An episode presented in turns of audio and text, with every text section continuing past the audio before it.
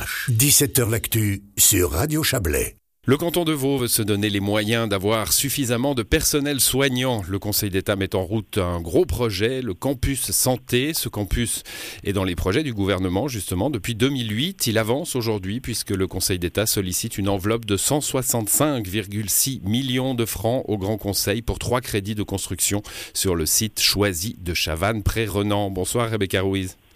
Bonsoir. Vous êtes conseillère d'État chargée de la santé. Pourquoi maintenant hein, Imaginez depuis 2008 ce projet de campus santé? C'est le, c'est le Covid qui a fait surgir ou qui a renforcé l'urgence?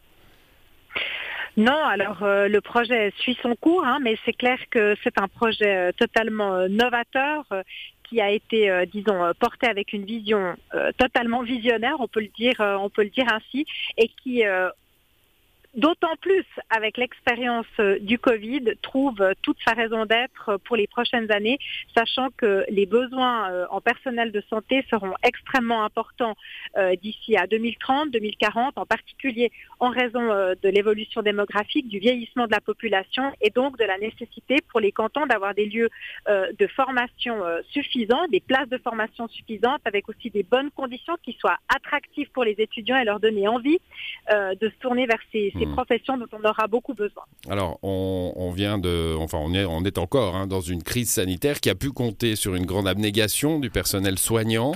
On a beaucoup parlé de pénurie pendant cette période. On, y est, on est dans un état de pénurie. De, de quel ordre est-il cet état de pénurie?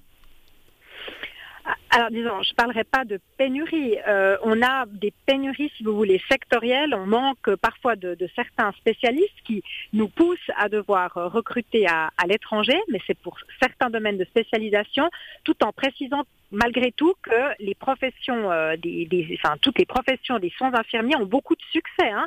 Euh, on n'est pas dans une situation où on a des gens qui n'ont pas envie de se tourner vers euh, ces mmh. professions et paradoxalement, malgré la pandémie, l'attrait pour ces, formations est encore et est toujours très très important. Par contre, ce qu'on sait, c'est que d'ici à 2030, il manquera environ 2000 à 2500 infirmières infirmiers, ce qui veut dire qu'en 7 à 8 ans, il nous faudra entre 285 350 infirmières supplémentaires par année.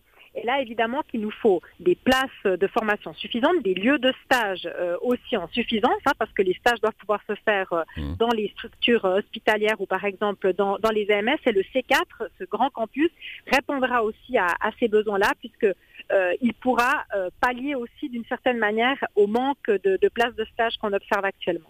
On est sur un, sur un projet très, très ambitieux, hein, euh, d'importance nationale, dit le, communiqué du canton aujourd'hui. Quand vous parlez de ces chiffres, 2000 personnes qui manqueront dans 10 ans, soit euh, à, peu près 200 personnes à, former euh, chaque année, on est sur le canton de Vaud là, avec ces chiffres-là.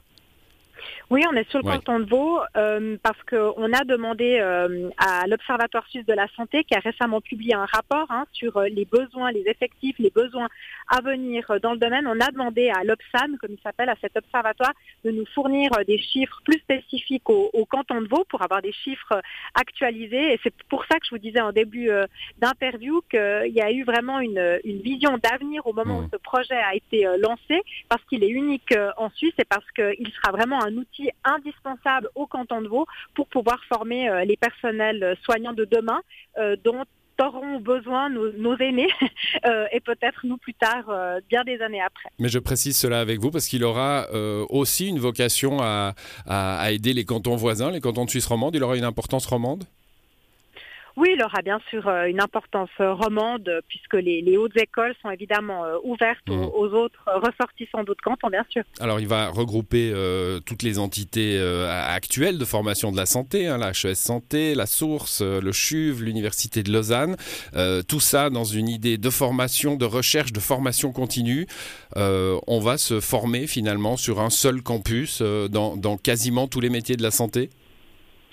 Oui, avec euh, l'avantage évidemment euh, d'avoir aussi des non seulement, disons, euh, des, participations concrètes entre ces différents corps de métier au moment où la pratique s'exerce, mais déjà au moment de la formation, en visant vraiment cette interdisciplinarité qui est un terme qu'on emploie souvent peut-être un peu à la mode, mais disons qui, se veut réellement utile au service du patient.